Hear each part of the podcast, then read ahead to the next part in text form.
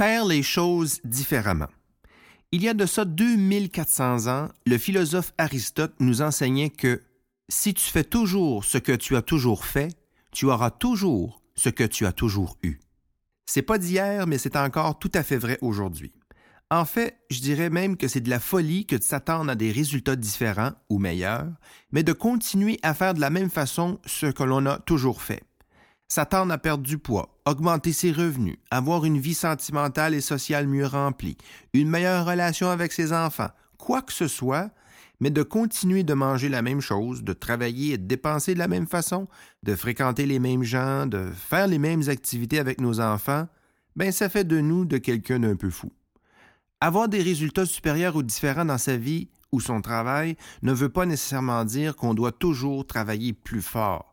Même si ça peut être le cas, il faut au moins faire certaines choses différemment.